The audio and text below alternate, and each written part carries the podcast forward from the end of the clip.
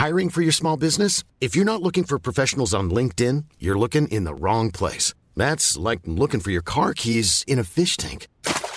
LinkedIn helps you hire professionals you can't find anywhere else, even those who aren't actively searching for a new job but might be open to the perfect role. In a given month, over 70% of LinkedIn users don't even visit other leading job sites. So start looking in the right place. With LinkedIn, you can hire professionals like a professional. Post your free job on linkedin.com slash people today. Vox Polony.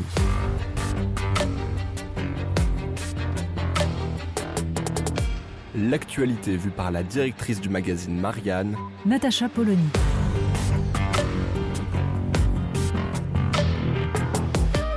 Vox Polony. On apprenait récemment que l'opération de l'OTAN baptisée Defender Europe 2022 sera organisée conjointement avec l'Ukraine. Alors ça n'a l'air de rien, mais il faut s'intéresser aux opérations de l'OTAN parce qu'elles nous révèlent ce qui peut devenir un point de conflit majeur. En l'occurrence, tous les ans a lieu cette opération, Defender Europe, qui est une opération militaire de l'ensemble des pays appartenant à l'OTAN, une forme d'entraînement. Officiellement, il s'agit d'une opération défensive qui consiste à s'entraîner à répondre à une attaque. Alors curieusement, tous les ans, le méchant de l'histoire, c'est plutôt la Russie. C'est-à-dire que Defender Europe 2020, par exemple, avait lieu ben, en bordure de la frontière russe. Alors même que le monde entier était confiné, que tout le monde faisait face à une menace qui était une menace globale, les pays de l'OTAN s'entraînaient à répondre à la menace du grand méchant russe. En 2021, l'opération a eu lieu en mars-avril, avec donc, là encore, tous les pays de l'OTAN, c'est-à-dire la Turquie. Les soldats turcs sont venus sur le territoire albanais, roumain, bulgare pour s'entraîner, là aussi, gentiment, à répondre à une potentielle attaque. L'invité, d'ailleurs, c'est assez drôle, c'était l'Arménie. C'est tout de même assez croquignolesque de voir l'Arménie et la Turquie s'entraîner ensemble, quand on sait ce qui s'est passé au Karabakh. Et donc, en 2022, l'Ukraine sera invitée. Évidemment, tout cela est totalement innocent, il n'y a pas la moindre provocation. Bien sûr, on sait à quel point la Russie maintient des troupes aux frontières de l'Ukraine et dans la Crimée occupée.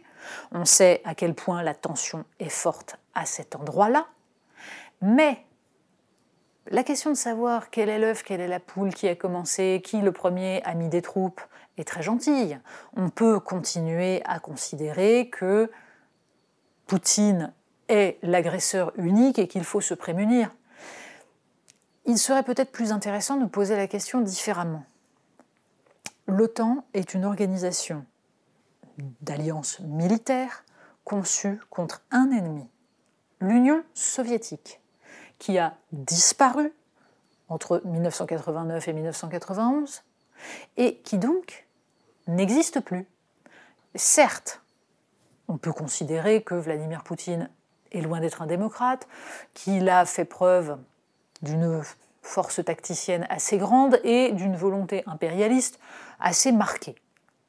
Il serait plus ou moins naïf de considérer qu'il ne peut pas y avoir de danger venant de la Russie. Les cyberattaques de pirates russes le prouvent. Pour autant, l'Union européenne, les pays d'Europe, doivent-ils considérer que leur ennemi principal est la Russie? Y a-t-il une légitimité à continuer sous le parapluie américain à faire des manœuvres d'entraînement aux frontières russes comme si le danger principal actuel était la Russie, en y intégrant des soldats turcs, notamment dans les Balkans, à un endroit où la Turquie est en train de petit à petit tisser sa toile, réislamiser cette partie de l'Europe qu'elle considère comme faisant partie de l'Empire ottoman et donc de sa sphère d'influence, il y a là quelque chose de parfaitement absurde. Or, visiblement, ça gêne assez peu de monde. Certaines organisations de militaires, comme le collectif interarmé, s'en sont émues. Mais apparemment, le débat politique n'a pas lieu ni en France ni en Europe.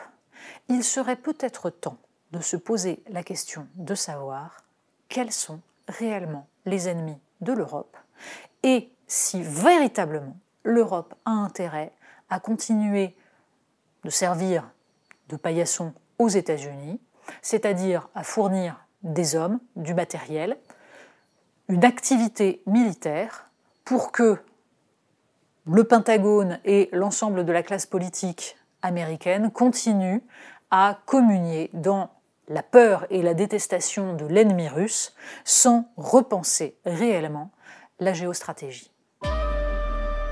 Vox Polony.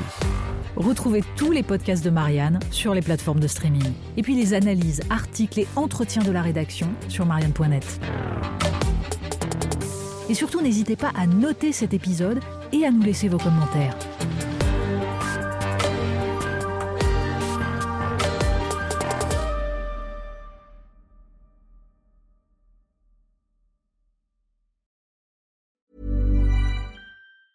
Hi, I'm Daniel, founder of Pretty Litter. Did you know cats tend to hide symptoms of sickness and pain? I learned this the hard way after losing my cat, Gingy. So I created Pretty Litter, a health monitoring litter that helps detect early signs of illness by changing colors, saving you money and potentially your cat's life. Pretty Litter is veterinarian developed, and it's the easiest way to keep tabs on your fur baby's health right at home. Go to prettylitter.com and use code ACAST for 20% off your first order and a free cat toy. Terms and conditions apply. See site for details.